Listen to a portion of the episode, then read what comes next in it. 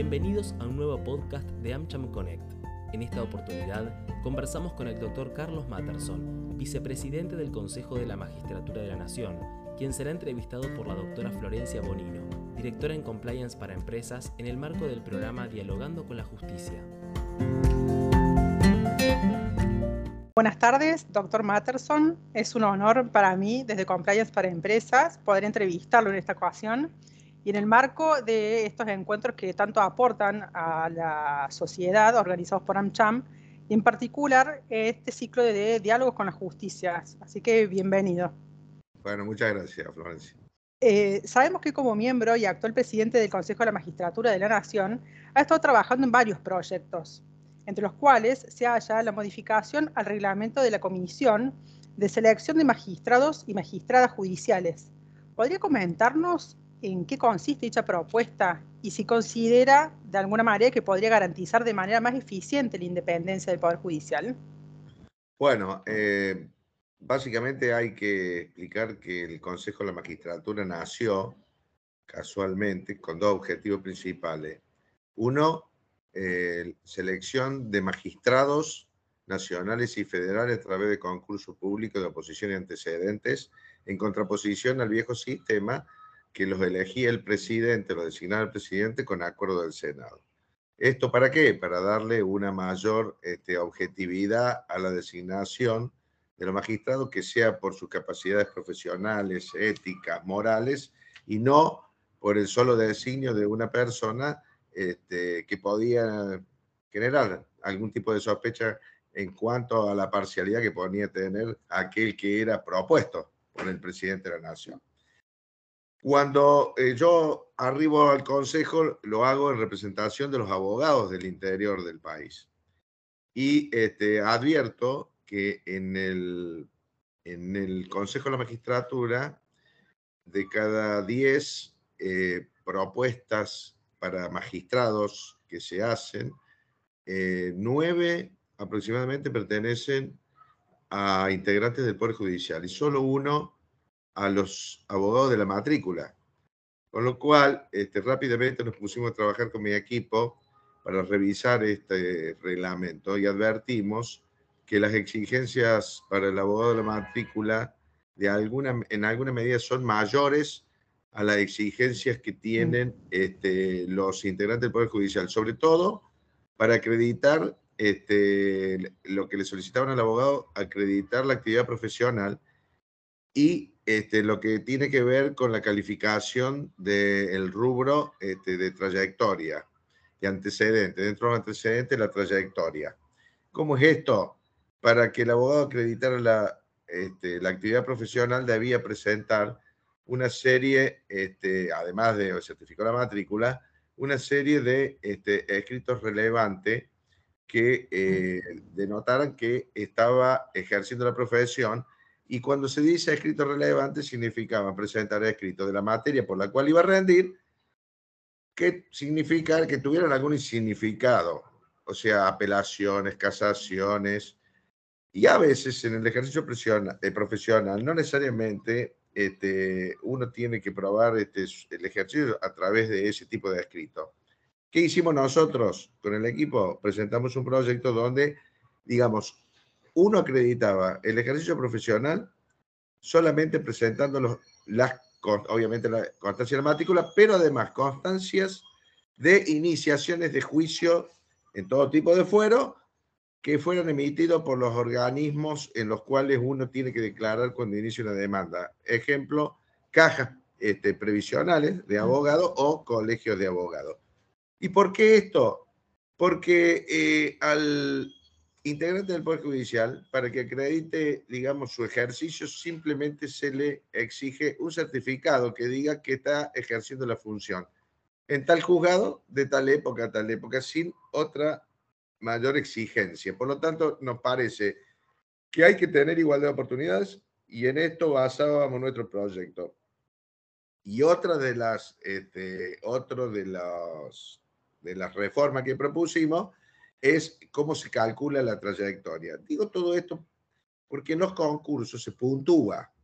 Los concursos tienen una etapa que es la prueba este, la prueba de oposición, que es una prueba escrita, que normalmente es eh, hacer una sentencia de acuerdo al juzgado que vaya a ocupar.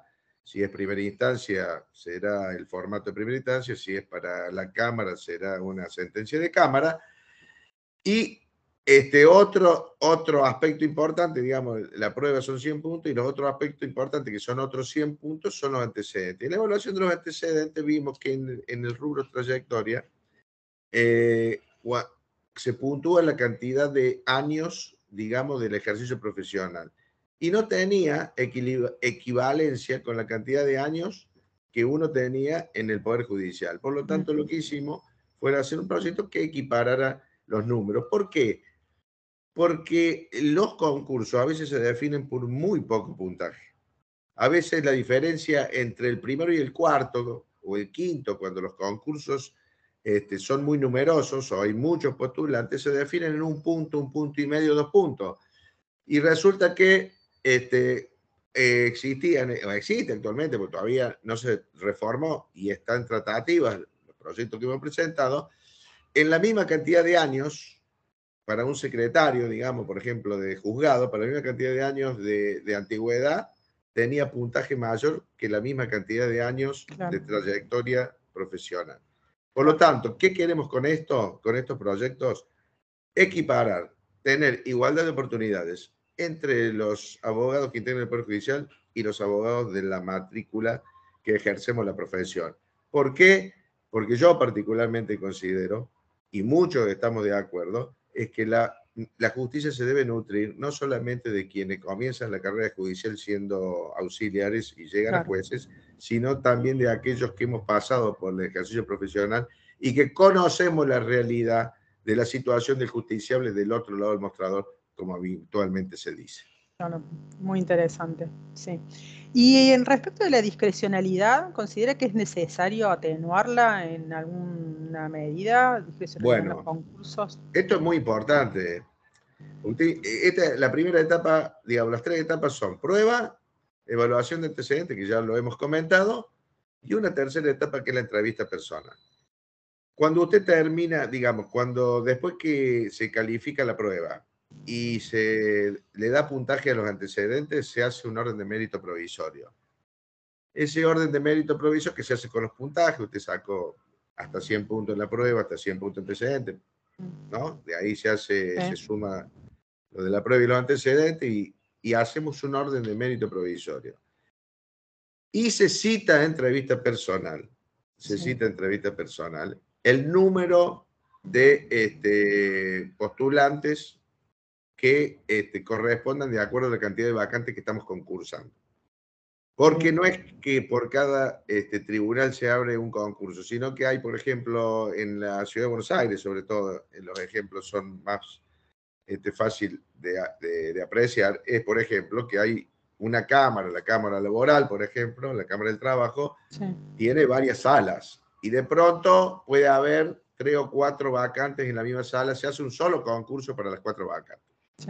Entonces, usted va a llamar a entrevista personal los 12 primero, supongamos sean cuatro vacantes, usted tiene que hacer cuatro ternas, entonces hay que llamar a los 12 primero el orden de mérito y se suman tres más, por si alguno este, de los que son convocados no pasa satisfactoriamente este, la entrevista personal.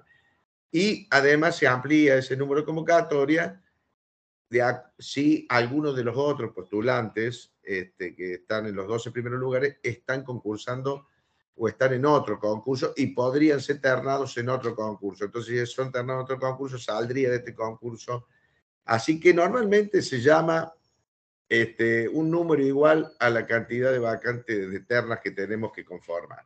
¿Qué pasa? Cuando llega la entrevista personal, eh, luego de la misma, se hace el orden de mérito definitivo donde se van a hacer las ternas, pero ahí no hay puntaje. Esto depende de la mm. discrecionalidad de los, de los consejeros que tienen este, en su mano este, determinar el orden definitivo.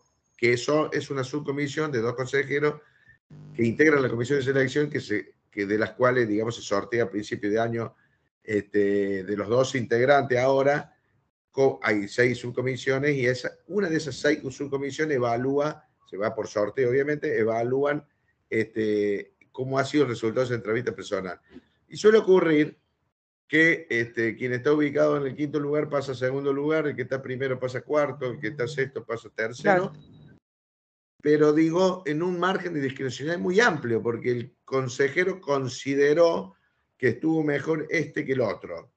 Con lo cual también este, genera eh, ciertas situaciones que pueden generar críticas dentro del proceso en cuanto que la diferencia entre una entrevista y otra no era tan marcada como para que una persona fuera desplazada o subida de, de la manera que se hizo. Es así que nosotros presentamos un proyecto para darle un puntaje a la entrevista personal. De tal manera que haya un margen de discrecionalidad, pero que no sea infinito o amplio de tal manera que se pueda mover este, como el consejero pretenda, sino que solamente lo pueda hacer dentro del puntaje que se le asigna. Y, este, y sumarlo obviamente al puntaje que ya acumulo, acumulo con respecto al concurso, digamos la prueba y a los antecedentes. Así, como los, todas las entrevistas son grabadas, nosotros se podrá comparar si tal postulante era para 15 puntos, para 20 puntos, nosotros le asignamos 30 puntos máximo a la entrevista. Si usted llegó con un alto puntaje, este, no lo van a poder bajar de la lista, digamos, donde... Ah, no va a ser definitorio. Si llegó primero, después de la entrevista personal, podrá quedar segundo, pero no va a pasar de primero o cuarto. Ni el que llegó quinto podrá pasar segundo.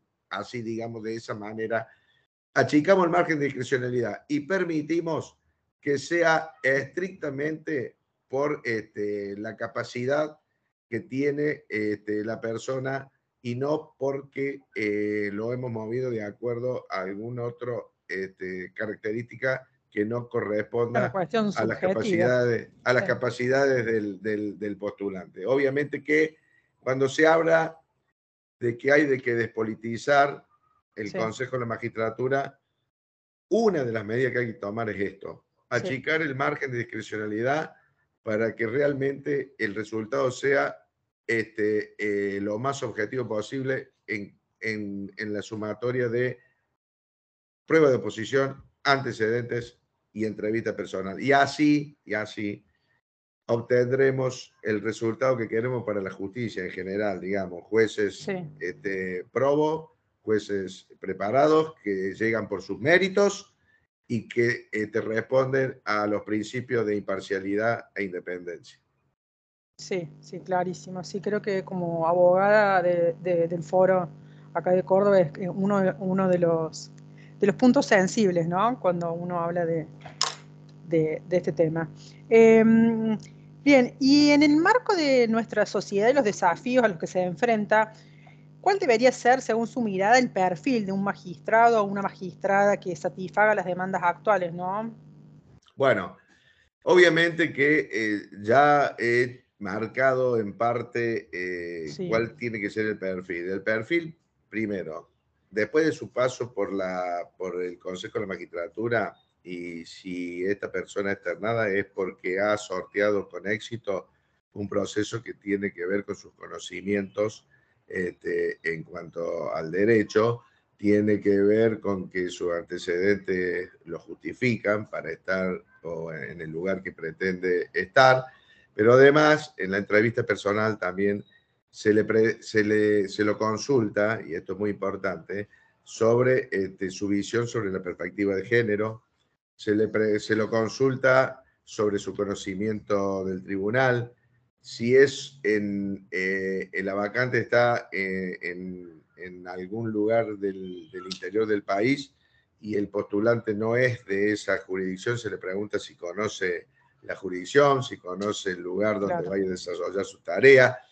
En definitiva, este, y por supuesto este, su, su, vocación democrática, digamos, sus principios, este, éticos y, constitucionales, obviamente, en defensa de, las garantías de la Constitución, que parecen obvias, pero que a veces en, el, marco de la entrevista pueden surgir este, cosas que este, no condicen con el perfil que uno quiere como juez. Entonces, para resumir, necesitamos jueces preparados profesionalmente que arriben a la magistratura por sus méritos y no porque este, no por otros motivos, que eh, sea empático tanto con lo justiciable como con los colegas que ejercen la profesión.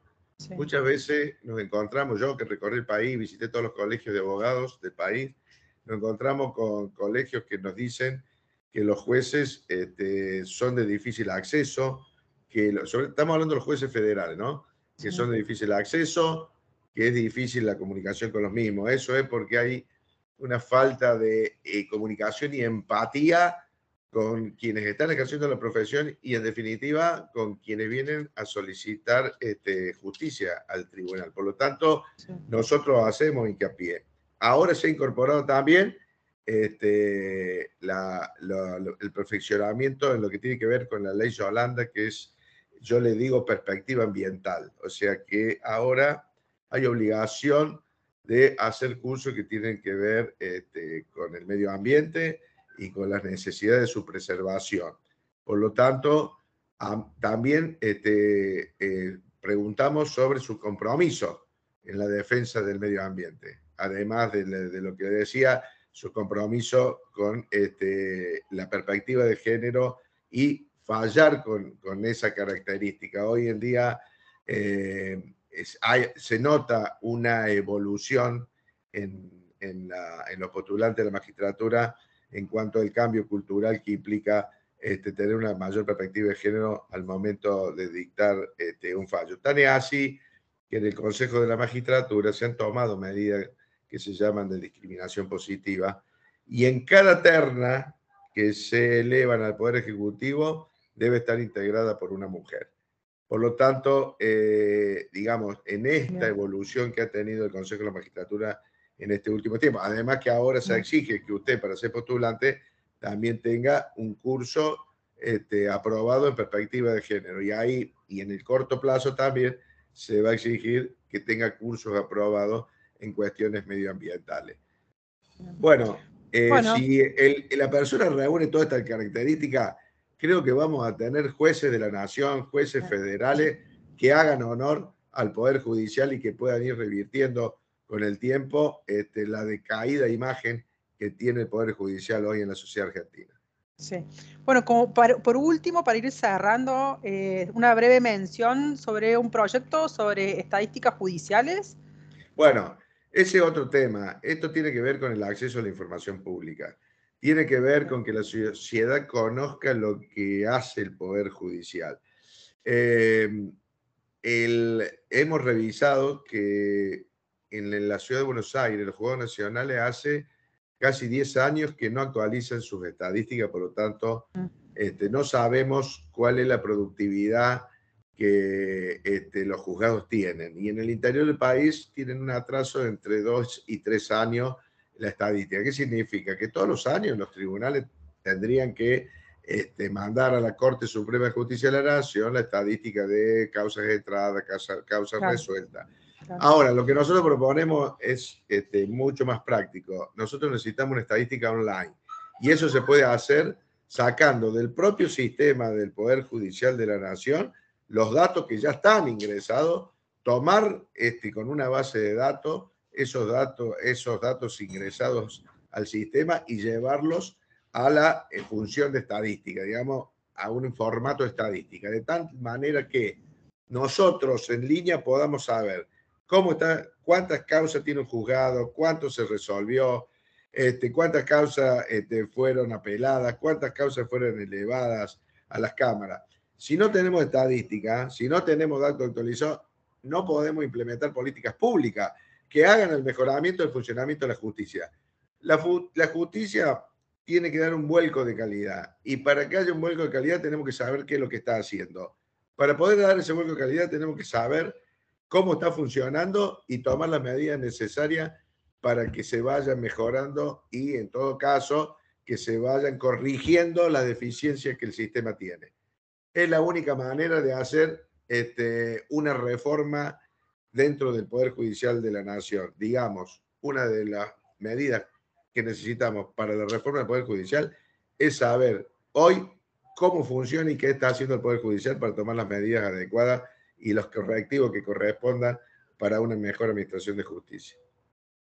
Bueno, doctor, eh, muchas gracias por su tiempo. Ha sido, bueno, para mí un gusto. Bueno, gracias a ustedes por la convocatoria. Buenas tardes. Por acompañarnos. Seguí conectado con lo que te gusta. Seguí conectado en AmCham Connect.